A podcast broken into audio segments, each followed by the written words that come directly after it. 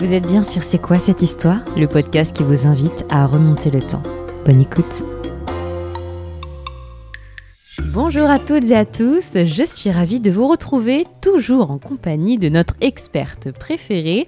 Bonjour Noémie, comment ça va? Bonjour, ça va très bien et toi? Ça va très bien, alors dis-nous, est-ce que tu as prévu un déguisement pour Halloween? Alors j'hésite encore, mais je me suis dit pourquoi pas euh, Cerbère, c'est pas mal non?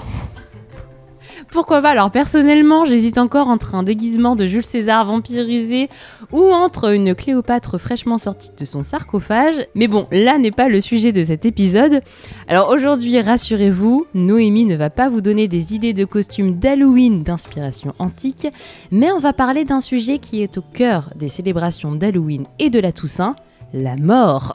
Alors je sais que c'est un sujet qui peut être difficile pour certains et certaines d'entre vous à aborder, donc je tiens à vous préciser que dans cet épisode, on va surtout s'intéresser au rite des funérailles, aux croyances romaines autour de la vie après la mort, ainsi qu'aux sépultures romaines. Donc si ce sont des sujets auxquels vous n'êtes pas particulièrement sensible, je vous invite à continuer votre écoute, et si vous ne vous sentez pas à l'aise, pas de souci, on se retrouve pour un autre épisode avec une thématique plus joyeuse.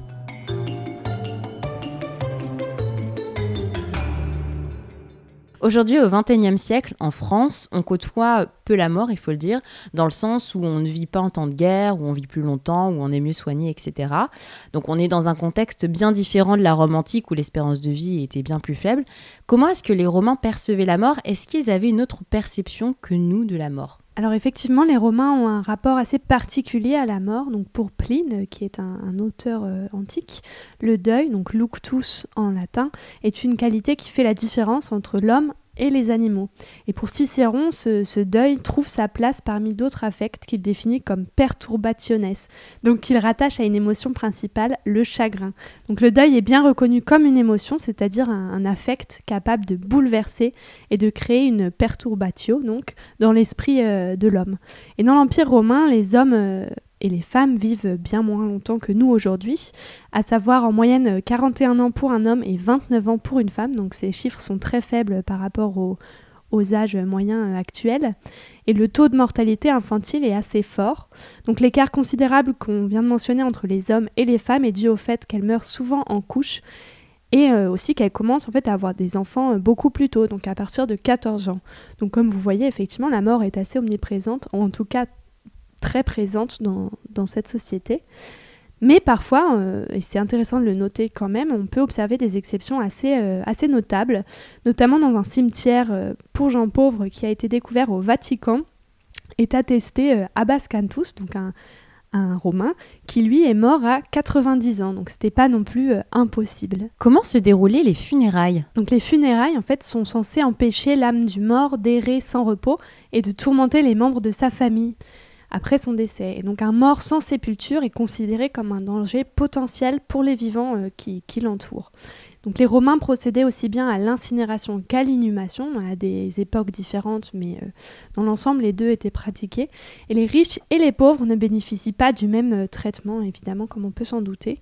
Donc la plupart des cérémonies funéraires se faisaient dans le cercle familial. On commençait par fermer les yeux du mort, puis son fils ou euh, le membre de, la famille qui était le plus proche de lui lui faisait un baiser sur la bouche pour recueillir son dernier souffle. Les personnes qui étaient présentes à cette cérémonie appelait le mort par son nom à voix haute trois fois, et un parent euh, allait déclarer le décès au temple de Vénus Libitina. Donc une fois euh, ces premières euh, choses faites, le corps va être lavé puis parfumé et paré de sa toge avant d'être couché sur un lit funéraire. Et donc ce lit est entouré de fleurs et de guirlandes et le lit est disposé dans, dans l'atrium de la maison. Donc c'est cette pièce qu'on a l'habitude de voir euh, dans les péplums, mais qui est en fait la pièce euh, centrale euh, d'une maison où vous voyez ce bassin, donc tout le monde sait à peu près à quoi ressemble un atrium. Et donc le corps était, était déposé à cet endroit-là, justement parce qu'il s'agit d'une pièce dans laquelle les gens passent, et une pièce où des, des personnes seront amenées à, passer devant ce, ce, corps. Une pièce de monnaie est aussi placée dans la bouche du mort, et cette pièce est, est en fait nécessaire pour pouvoir payer Caron qui fait traverser le Styx, donc ce fleuve mythique, aux âmes des morts. Donc euh, c'est son paiement pour le faire euh, traverser euh, avec sa barque.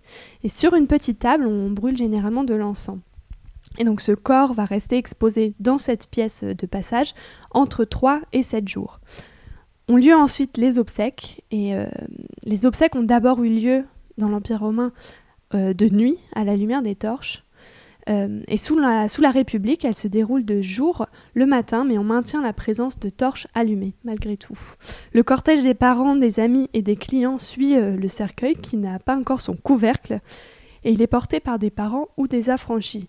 Les femmes ont généralement les cheveux dénoués et euh, peuvent pousser des gémissements, enfin en tout cas dans les représentations elles sont en lamentation. Et les hommes ont la tête recouverte d'un pan de leur toge. On peut également confier l'organisation des obsèques à des professionnels, donc ils vont euh, s'occuper de faire intervenir des musiciens, des pleureuses professionnelles, encore une fois, etc et les, esclaves des familles importantes défilent en portant les portraits en cire des ancêtres du mort.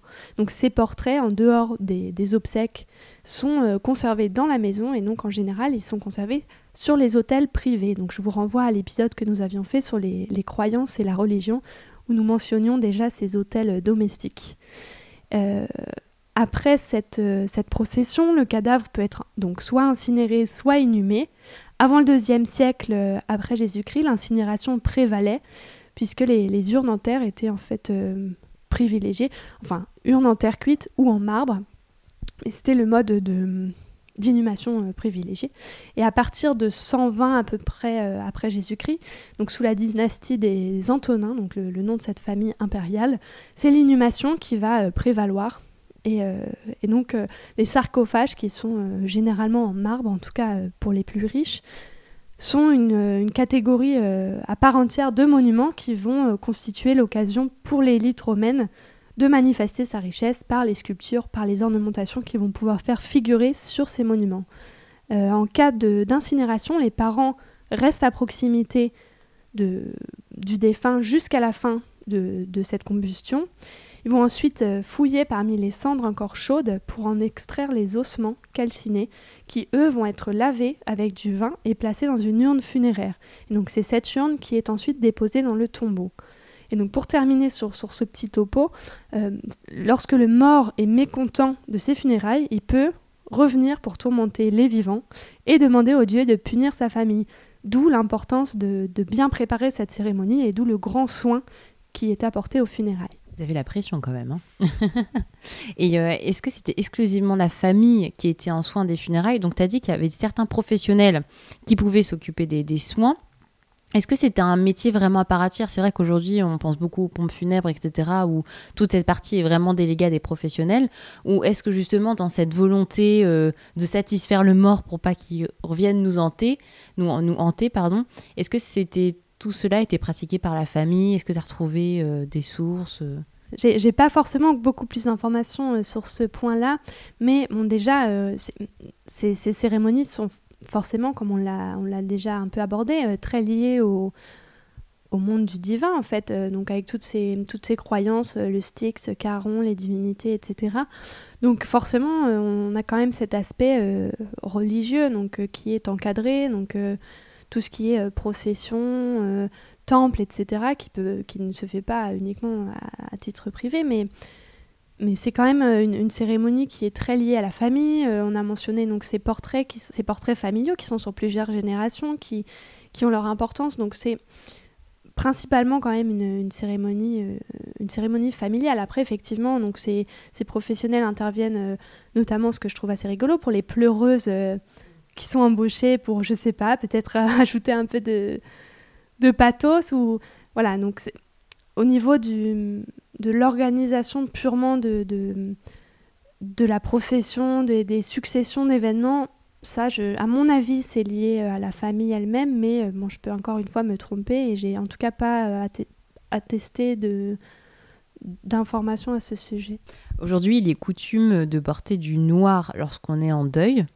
Est-ce que c'est une tradition qui nous vient de nos amis les Romains ou pour le coup euh, il n'y avait pas de d'obligation vestimentaire à ce niveau-là? Alors je sais que les hommes donc, qui se recouvraient la, tête d'un pan de leur toge pouvaient parfois être amenés à porter des toges de couleur noire. Après, je, je ne sais pas du tout si c'est quelque chose qui a vocation à être euh, à chaque fois ou si c'est un peu au bon vouloir des membres de la famille, mais en tout cas c'est quelque chose qui est attesté. certains, certains hommes pouvaient revêtir une toge noire lors des, des cérémonies de, des funérailles. Alors tu nous as dit à quel point il était important pour la famille d'organiser de, de, belles funérailles euh, pour que euh, le défunt euh, ou la défunte ne vienne pas hanter la famille insatisfait par ce dernier hommage. Et justement chez les Romains il y avait une grande croyance de la vie après la mort qui avait la forme d'une sorte de voyage ou d'un long périple. Alors effectivement, donc les, les enfers tels que nous, nous les connaissons aujourd'hui dans, dans la mythologie, donc inferni en latin, sont un, lieu souterrain où descendent les âmes après la mort et où elles sont en fait jugées. C'est dans les enfers que règne Pluton, donc Hadès en grec, hein, c'est le même. Euh, c'est le même dieu. Et donc des lieux comme les gouffres du lac Averne ou les grottes d'Eucume, donc en Italie, sont perçus par les Romains comme des entrées possibles à ces enfers. Donc la croyance à l'Empire romain et qu'une fois euh, inhumé ou incinéré, hein, selon, le choix euh, fait, le défunt va commencer ce, long périple que tu as mentionné, qui est à l'origine d'ailleurs déjà une, croyance grecque, hein, c'est pas quelque chose que les Romains euh, ont, développé. et donc le, défunt est accompagné par Mercure, donc encore une fois son nom grec c'est Hermès, c'est la même personne, et il est conduit jusqu'aux enfers. Mais son trajet, lui, est semé d'embûches, donc des crevasses, des précipices, etc. Il doit ensuite traverser le Styx, qui est le fleuve donc, que j'ai mentionné tout à l'heure, qui marque la frontière entre le monde des vivants et le monde des morts. Et c'est là qu'il utilise la pièce qu'on lui a déposée dans sa bouche pour payer Caron, qui va le faire traverser avec sa barque. Et donc pour les morts qui sont de, familles pauvres et qui n'ont pas pu remettre de pièces euh, à Caron, ou alors ceux qui n'ont pas eu de sépulture décente, cette attente pour traverser le Styx et pour entrer dans le royaume des morts est de 100 ans, donc c'est très long hein, quand même. Et dans le chant 6 de l'Énéide, le poète Virgile écrit euh, donc ce, qui suit, ce que je vais vous citer, pour décrire euh, Caron donc. Un portier effrayant surveille ses eaux et ses fleuves, ses carons à la saleté repoussante. Son menton est couvert de poils blancs et hirsutes, ses yeux fixes sont pleins de flammes, un manteau sordide retenu par un nœud sur ses épaules.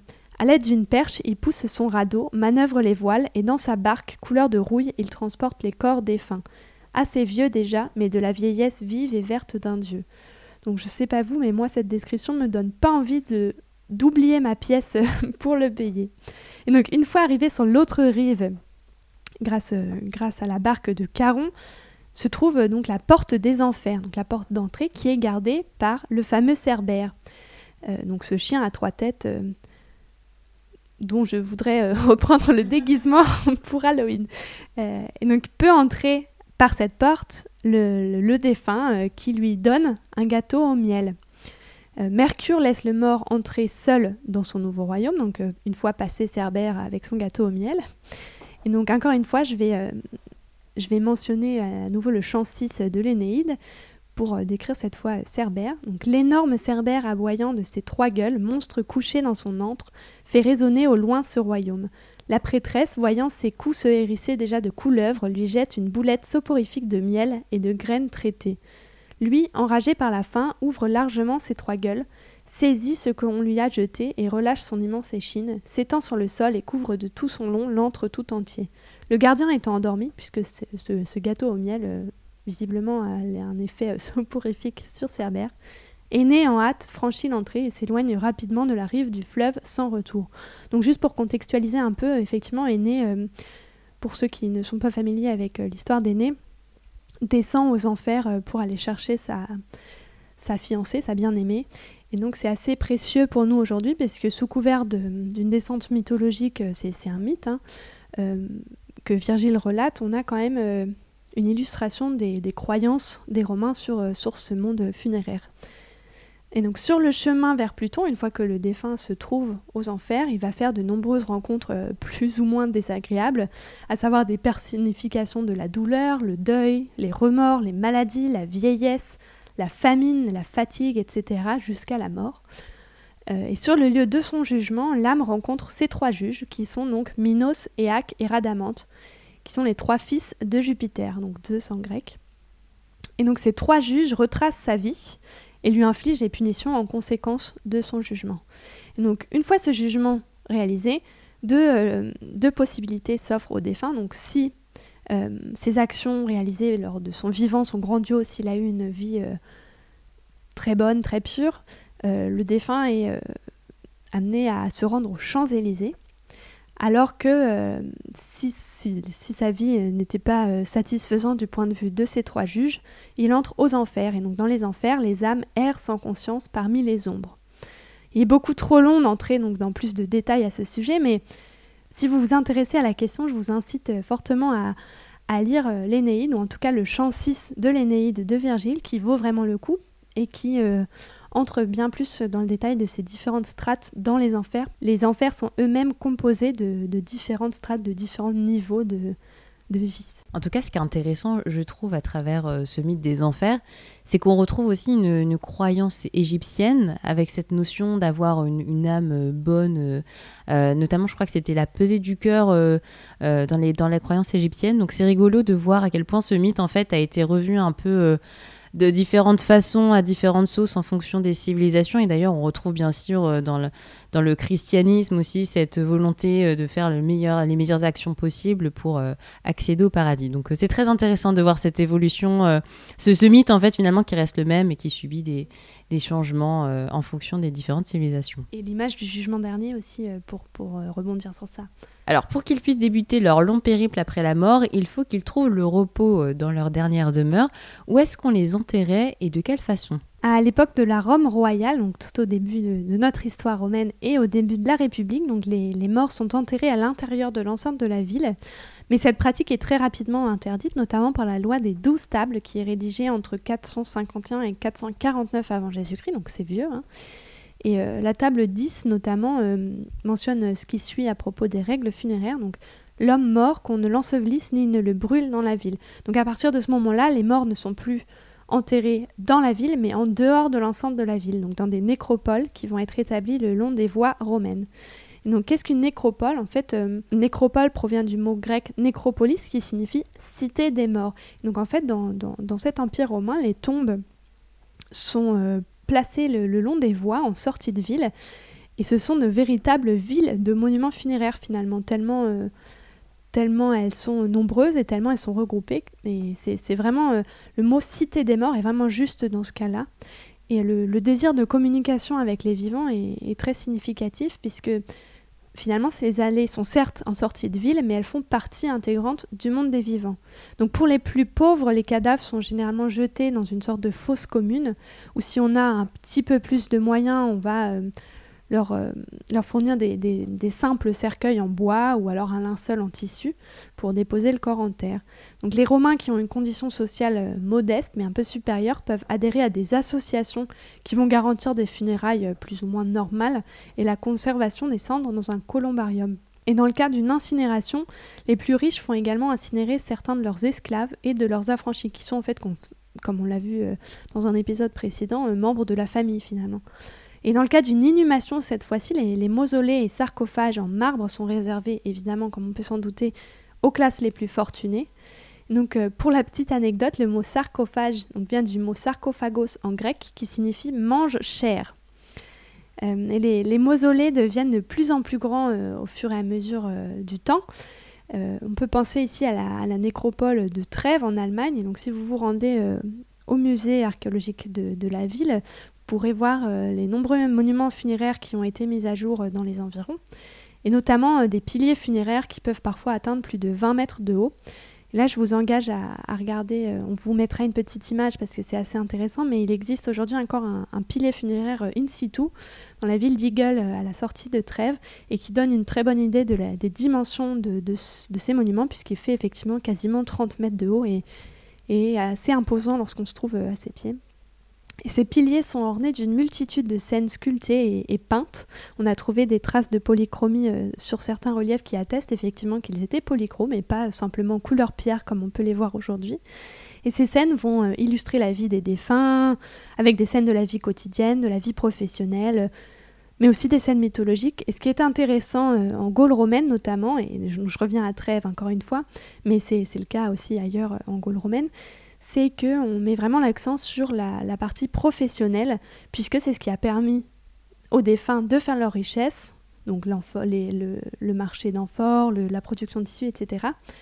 Et donc c'est cette richesse qui leur permet de se payer ces monuments funéraires. Donc euh, c'est un bon moyen d'illustrer euh, la raison pour laquelle ils en sont arrivés à, ce stade. Et d'ailleurs, les inscriptions funéraires des Romains étaient beaucoup plus personnalisées, euh, donc déjà beaucoup plus colorées, mais aussi beaucoup plus personnalisées que celles que nous connaissons aujourd'hui, quitte à tomber dans l'humour aussi. Oui, totalement. Alors effectivement, les inscriptions funéraires font parler les, défunts, et donc elles sont le, moyen de transmettre aux passants ou aux personnes qui viennent se rendre sur ces tombes de, donc de transmettre des informations à propos du défunt et elles veulent refléter la personnalité du défunt. Donc euh, à ce titre, elles peuvent être sarcastiques, humoristiques, romantiques, etc.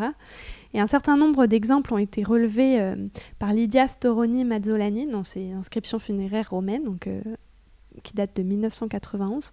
Donc dans cet ouvrage, elle va lister différentes euh, catégories et typologies, si je peux dire, d'inscriptions funéraires. Donc on commence par des choses qui sont très factuelles. Donc pour vous citer un exemple, par exemple, A. Caius Stadius Severus, enlevé par des bandits à l'âge de 35 ans. Ou alors Callista a vécu 16 ans, 3 mois et 6 heures. Ils sont très précis hein, sur, les, sur les, les, temps de, de vie. Elle devait se marier le 15 octobre, mais mourut le 11. Voilà, donc ce sont des choses vraiment factuelles euh, qui donnent des informations euh, neutre mais utile pour connaître un peu la vie du défunt. On peut aussi avoir des inscriptions qui vont mettre en valeur euh, un aspect de, la vie du défunt, et notamment le travail, hein, comme je l'ai mentionné tout à l'heure. Par exemple, c'est ici que j'y, moi, les misos, dont seule la mort a pu interrompre le labeur. Donc on a ici un, fier travailleur euh, qui rechignait pas à se mettre au, boulot. Euh, certaines inscriptions exhortent aussi les vivants qui, qui, les lisent à profiter de leur vie. Donc par exemple, ici sont les eaux de Prima Pompea. Le destin promet beaucoup de choses à tant de gens, mais il ne dure pour personne. Vie au jour le jour, heure après heure, car rien ne nous appartient. Donc un peu euh, carpe diem sur, la même mode. D'autres sont très, euh, j'allais dire dramatiques, non, mais à l'inverse du carpe diem, euh, la mort est inévitable, enfin ça se recroise, mais on prend plutôt le, contre-pied. Par exemple, ce que tu es aujourd'hui, voyageur, je l'ai été, et ce que je suis aujourd'hui, toi aussi tu le seras un jour. Donc n'oubliez pas que vous mourrez aussi. Ça fait plaisir. et donc sur une note un peu plus humoristique, et toi qui passes, viens ici et repose-toi un peu. Ah, tu secoues la tête, tu ne veux pas? Il faudra pourtant bien que tu reviennes un jour. Voilà, donc ils sont quand même pas dénués de d'humour. D'autres inscriptions vont mettre en avant les avantages de la mort, donc euh, par exemple, mes ossements, ceux qui restent d'un homme, reposent en paix. Je ne me soucie plus de me retrouver soudain réduit à la famine et suis à l'abri des crises de gouttes. Je ne dois plus assurer le paiement d'un loyer et je jouis pour l'éternité d'un logement gratuit ce qui effectivement est peut-être avantageux, en tout cas euh, aujourd'hui, j'imagine. Donc pour terminer, on a aussi parfois des menaces, donc des, inscriptions qui vont être assez euh, menaçantes envers les, vivants qui vont les lire. Euh, Lucius Caecilius, affranchi de Caius Lucius Florus, vécu 16 ans et 7 mois, que celui qui déféquera ou urinera sur cette tombe s'attire la foudre des dieux du haut et du bas. Donc il faut savoir qu'effectivement, c'est des choses qui se produisaient assez régulièrement, hein, puisqu'on va y revenir juste après, mais ces, nécropoles sont quand même un lieu de vie. Et donc ici, euh, on a fait en sorte de, de proférer des menaces envers toute personne qui serait tentée de euh, salir cette tombe. Et souvent, donc pour terminer sur ces inscriptions, les, inscriptions sont euh, accompagnées de, des deux lettres D et M. Vous avez peut-être pu observer cela dans des musées. Et donc DM, DM signifie Diis Manibus, donc Dieu man. C'est une dédicace à ces dieux man euh, qui, qui correspondent en fait aux âmes des défunts. Et âmes qui est aussi disponible sur Instagram, je tiens à préciser. Alors aujourd'hui, nous rendons hommage aux personnes défuntes avec la fête des morts le 1er novembre, appelée dans la religion catholique la Toussaint. Est-ce qu'il y avait également des fêtes organisées en Rome antique en l'honneur des morts? Alors le, monde romain a repris dans son ensemble la croyance et les rites grecs, et donc avec le temps, l'au-delà a perdu de son importance au profit des morts eux-mêmes. Et la multiplication des offrandes permet de garder euh, loin de soi la colère du défunt. Donc pour parler de, quelques fêtes, euh, un ensemble de, de, enfin et donc pour parler des, fêtes qui existent, les parentalia sont des fêtes particulièrement importantes. Donc dies parentales signifie jour des morts. Ces fêtes ont lieu du 13 au 21 juillet et on, va effectuer des, sacrifices, des repas familiaux donnés donc en l'honneur des défunts, etc. Et le point culminant de, de cette semaine festive est le 21 février avec la fête des Feralia qui est un jour durant lequel le peuple rend hommage Oman, donc ces dieux que je viens de mentionner, qui sont euh, les âmes des défunts. Et pour les satisfaire, on organise euh, la même cérémonie que durant euh, le, temps de deuil finalement, à savoir des offrandes de fleurs, de fruits, de grains de sel, etc. Et si on a le malheur d'oublier de célébrer les parentalia, on est puni par la maladie, la misère et autres plaies durant le reste de son existence. Donc c'est quelque chose de très, très sérieux pour les familles. Une autre fête qui est importante à Rome sont les Lémuria. Et ce sont trois jours qui sont dédiés à la chasse euh, des esprits malfaisants, donc les lémures, qui sont des âmes damnées d'hommes et de femmes qui ne peuvent pas trouver le repos puisqu'ils ont eu une mort tragique ou, particulièrement violente, donc qui errent en fait encore euh, parmi les vivants. Et pour chasser ces lémures, le pater familias, donc qui est le chef de famille, jette des fèves à ces lémures afin qu'ils s'en nourrissent et qu'ils laissent les vivants en paix, tranquilles. Et donc pour, pour leur jeter ces fèves, ça ne se fait pas n'importe comment. Le pater familias doit se lever au milieu de la nuit, pieds nus et pouces joints aux autres doigts, en jetant des fèves sombres dans son dos. Donc c'est tout, euh, tout, un, tout un mode opératoire. Et il ne devait en aucun cas se retourner sous peine de voir un lémur, ce qui est particulièrement euh, grave. Une fois cette offrande faite, il se lave les mains et frappe un gong en disant Sortez, manne de mes aïeux. Et il devait procéder à ça neuf fois avant de pouvoir regagner son lit. Donc euh, ça rigole pas. Il y a quand même énormément de chantage, hein, quand même, entre les morts et les vivants. Alors comme on disait tout à l'heure avec le mythe autour euh, de la vie après la mort, les traditions autour des funérailles ont également évolué, et euh, notamment avec le christianisme. Tout à fait. Donc euh, les, les chrétiens ont effectivement l'habitude de conserver les corps des défunts dans des souterrains qu'on appelle des catacombes. Et avec la reconnaissance de la religion chrétienne par l'empereur Constantin, donc comme religion officielle en 313 après Jésus-Christ, les pratiques funéraires romaines sont amenées à se modifier, à évoluer. Et plus la religion chrétienne devient importante, moins on va trouver d'objets dans les tombes. L'incinération n'est plus autorisée, on procède à l'inhumation. Et on dispose des sarcophages dans des lieux spécifiques, alors qui restent également en dehors des villes. hein. On, ne procède toujours pas à d'inhumation euh, à l'intérieur de l'enceinte de la ville, mais euh, cette fois-ci euh, en souterrain et donc dans ces catacombes. Et donc le mot catacombe lui-même provient également du grec, qui est donc du grec kata en bas, et du latin chrétien tumba, qui signifie tombe. Donc tombe en bas finalement, ce qui est logique. Et euh, ces, catacombes sont décorées de fresques pour accompagner l'âme du défunt.